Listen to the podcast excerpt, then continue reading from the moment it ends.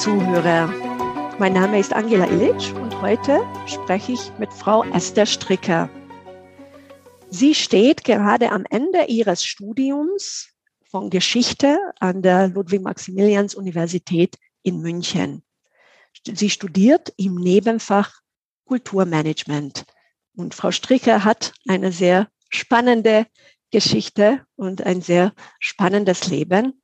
Darüber möchte ich heute mehr erfahren. Ich begrüße Sie ganz herzlich, Frau Stricker. Wann und weshalb sind Sie nach München gezogen? Ja, guten Tag auch von meiner Seite und danke für die Einleitung. Ich bin äh, nach München gezogen in 2018 und es hat eine kleine Vorgeschichte. In 2016 während einer Sommer, äh, Sommerjob äh, habe ich ein bisschen München kennengelernt und äh, dürfte ich auch einige Kontakte knüpfen. Von einer dieser Kontakte ergab sich dann auch ein bisschen Liebe und äh, so habe ich meinen jetzigen Ehemann kennengelernt. Und äh, zwei Jahre später entschied ich mich, neben Berlin einen Deutschkurs zu besuchen und meine Sprach äh, Sprachkenntnisse zu vertiefen und äh, zum Schluss in Deutschland mein Studium führen zu können. Und nach diesem Sprachkurs zog ich äh, nach München, wo auch wir äh, mit meinem Mann jetzt leben. Sie sind aber in Rumänien geboren und München oder Deutschland war gar nicht Ihre erste Station. Können Sie uns erzählen, welche Grenzen Sie von Rumänien aus überquert haben und warum? Also ich bin in Sächsisch-Regen oder Saas-Regen äh, geboren. Das befindet sich in Siebenbürgen, Rumänien. Und ähm, da auch in einer ungarische Familie und äh, meine Eltern äh, haben mich in diesem ungarischen Kultur äh, erzogen und äh, trotzdem habe ich viel mit dem Rumänischen zu tun gehabt. Ähm, und als ich sechs Jahre alt war, hat sich eine gute Möglichkeit beruflich für meine Eltern ergeben. Und da zogen wir nach Ungarn in der Region Békés. Und äh, das war meine erste, erste Grenzenüberschreitung, äh, also wenn man das so sagen kann.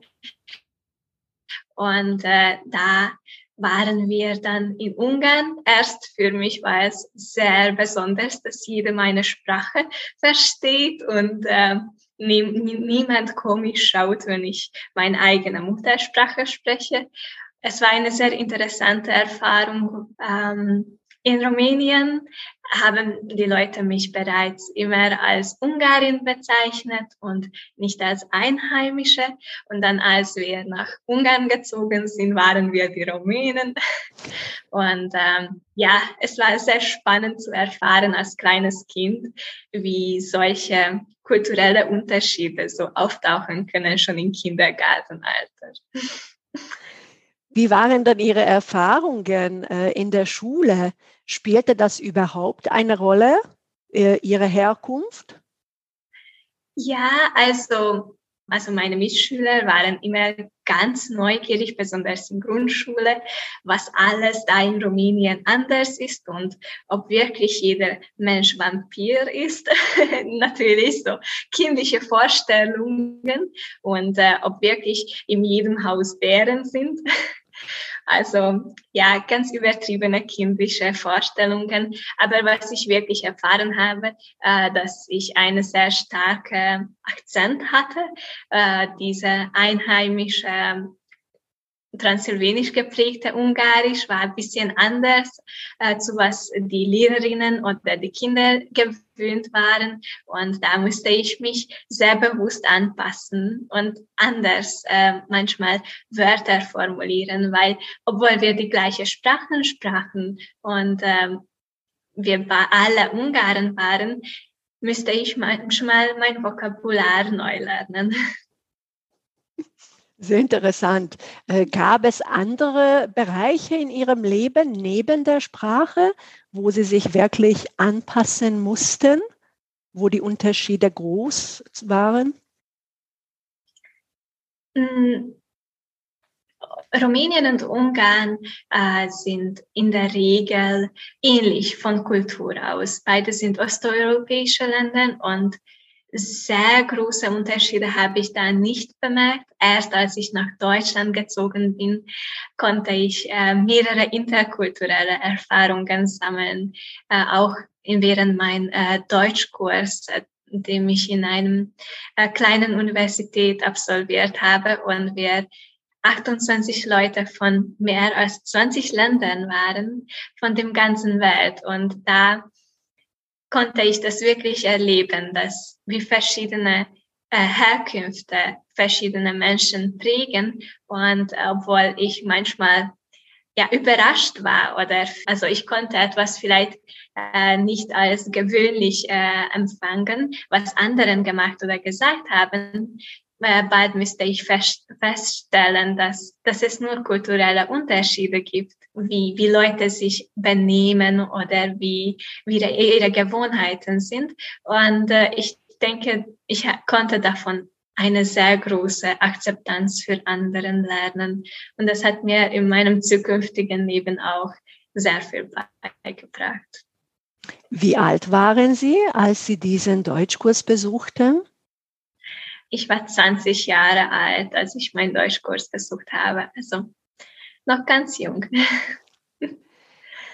Äh, neben Deutschland haben Sie aber auch noch weitere äh, interkulturelle Erfahrungen gemacht. Können Sie uns etwas darüber erzählen?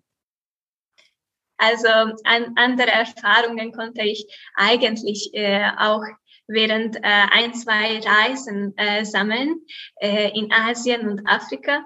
Ähm, meine geliebteste und schönste Erfahrung war, als wir ein karitativen Projekt in Afrika organisiert haben und da äh, ein ganzes Monat mit dem Einheimischen in der Wüste äh, verbringen konnten. Wo genau waren Sie? Wir waren in Kenia und auch da, äh, wir haben Natuntum und Lodwa besucht. Die sind ähm, mehr ähm, östliche Gebiete und ähm, normalerweise wird es nicht für Touristen empfohlen, da äh, hinzureisen, mindestens nicht ohne bewaffnete Soldaten. Aber wir haben bereits die, die Menschen da gekannt und wir haben uns getraut und wir haben es nicht bereut, weil die, die Menschen, die wir kennenlernen dürften in dem Gebieten, die haben ein ganz anderes Leben, was als alles, was ich in Deutschland, Ungarn und Rumänien gesehen habe. Die Menschen haben am meisten nur ein einziges Kleid und vielleicht ein Schlüssel und das ist alles, was sie besitzen.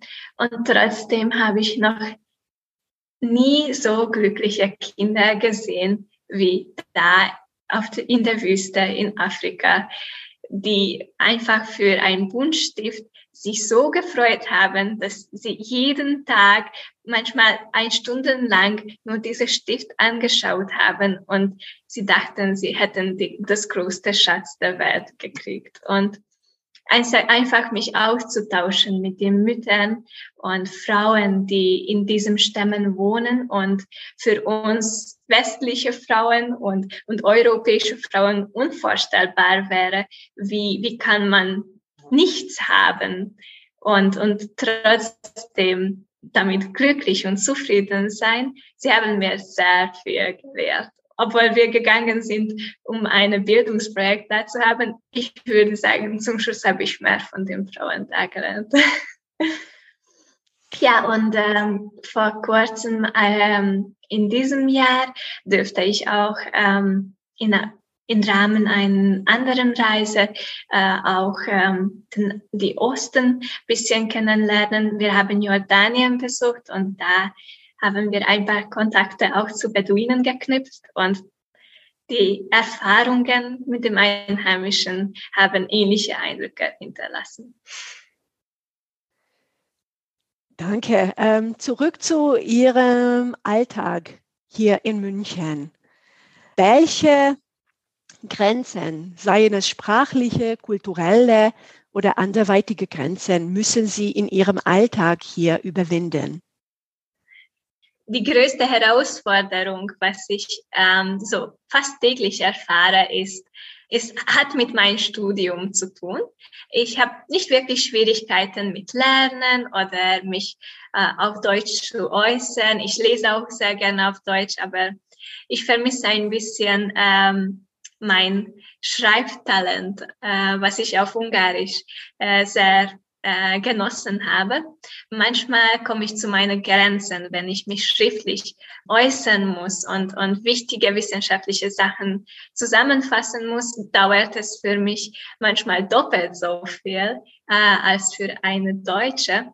Und ähm, da kämpfe ich mit meinem eigenen Stolz, weil ich weiß, dass ich in Ungarn äh, verschiedene, in verschiedenen Zeitungen Artikel gesch äh, geschrieben habe und ähm, immer gelobt war wegen mein Wortschatz und mein schöne äh, Schriftweise. Und das fehlt mir ein wenig in Deutschland, da, besonders da, wo ich mich besonders in, in geschichtswissenschaftlichen und geisteswissenschaftlichen Bereichen bewege.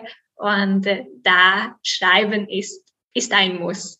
Aber ich versuche mich zu entwickeln. Ja, das ist das größte, die größte, größte Herausforderung, was ich so wirklich erlebe in meinem Alltag.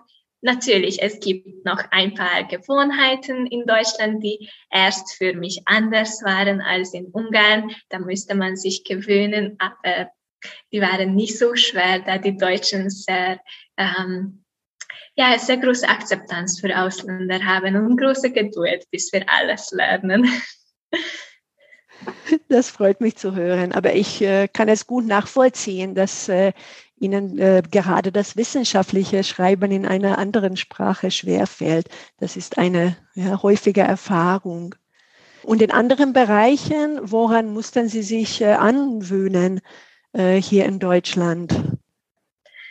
Hm, es ist halt nicht so kulturell, aber die Kälte in Bayern ist ziemlich äh, gewöhnungsbedürftig. Und ähm, ja, die, diese Art und Weise, wie Deutschen mit anderen umgehen, es ist ähm, manchmal viel offener, als, äh, als ich in Ungarn gewohnt war. Aber äh, trotzdem gibt es eine, eine bestimmte Grenze zwischen den Menschen, die normalerweise nicht überschritten wird, was in zum Beispiel osteuropäischen ganz gewöhnt ist. Und ähm, da nur ein Beispiel zu sagen, in Ungarn, Rumänien kennt, kennt man ein neues Mensch so lernen, dass man fragt, was man beruflich macht, ob, es, ob er dieser Mensch verheiratet ist, wie viele Kinder hat, wenn es keine Kinder hat, dann warum und wieso äh, und wann dann. Und natürlich in Deutschland sind solche Fragen oder wie viel man verdient ähm, Tabus. Und ähm, diese Grenzen zu lernen und anstatt dessen Smalltalk zu lernen, äh, war für mich auch neu. Aber jetzt genieße ich es sehr.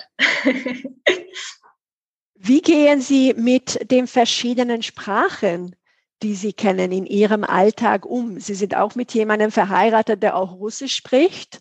Ja. Ich darf auch verraten, im IKGS waren Sie im Jahr 2021 tätig als ähm, Bearbeiterin an einem Projekt, wo sie genau ihre Sprachkenntnisse äh, zum Gebrauch äh, brachten, Rumänisch, Ungarisch, Deutsch, bei der Aufarbeitung äh, der Bilder und historischen Ansichtskarten zu Temeshwar und Umgebung im IKGS Fotoarchiv. Wie sieht es dann in Ihrem Alltag aus?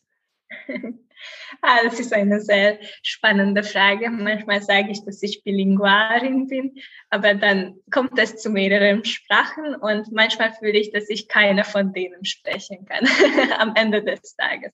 Aber ähm, ja, wegen meinem Studium lese ich am meisten auf Deutsch und schreibe ich auf Deutsch und mein ganzes Studium ist auf Deutsch. Deswegen ein sehr großer Teil mein, meines Tages beschäftige ich mich nur mit deutscher Sprache.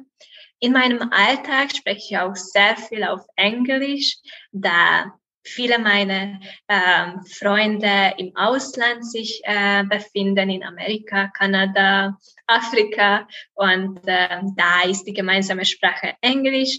und fast täglich nutze ich da auch englische Sprache. Ich, ich habe früher auch einen historischen Blog auf Englisch.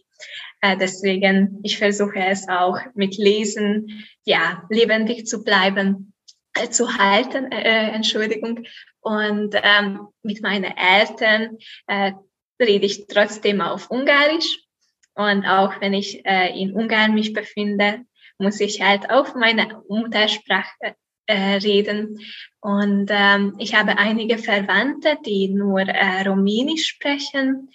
Und auch in unserer Bekanntschaft äh, haben wir ein paar Rumänen, die sich immer freuen, dass äh, sich, sich ihre Mutter mit ihrer Muttersprache austauschen können. Und äh, da nutze ich immer wieder auf auch Rumänisch, was ich äh, als Kind eigentlich nie gelernt habe, nur halbes Jahr im Kindergarten war. Aber ähm, an der LMU müsste ich noch eine extra Sprache äh, ein bisschen vertiefen und da hatte ich die Möglichkeit, auch ein bisschen besser Rumänisch zu lernen und jetzt kann ich damit besser umgehen. Und ähm, ja, für unser Projekt in Afrika habe ich ein wenig auch von Swahili gelernt, aber leider ergibt sich dann die Möglichkeit nicht so oft auf diese Sprache ähm, mich auszutauschen. Und Russisch haben Sie erwähnt. Ah, das ist noch ein großer Traum von mir, einmal Russisch fließend zu sprechen. Aber bis dahin muss ich mit ein, zwei Wörtern genügend sein. und mit meinem Mann unterhalten wir uns hauptsächlich auf Deutsch. Es hat auf Englisch angefangen und jetzt manchmal machen wir witzige Mischung aus, eine witzige Mischung aus den zwei Sprachen. Wie steht ihr mit äh, dem Ungarischen? Oh, er lernt sehr fleißig. Er spricht äh, wesentlich viele Sprachen, aber findet die ungarische Sprache ähm, sehr schwer. Aber ich denke, er gibt sich schon Mühe. Danke, Frau Stricker, für dieses Gespräch. Und ich wünsche Ihnen alles Gute in den nächsten Lebensphasen. Bei Ihnen kommen erst noch die allerletzten Prüfungen. Und ja, auch für die nächsten Schritte wünsche ich Ihnen viel Erfolg. Vielen Dank, das hat wirklich Spaß gemacht.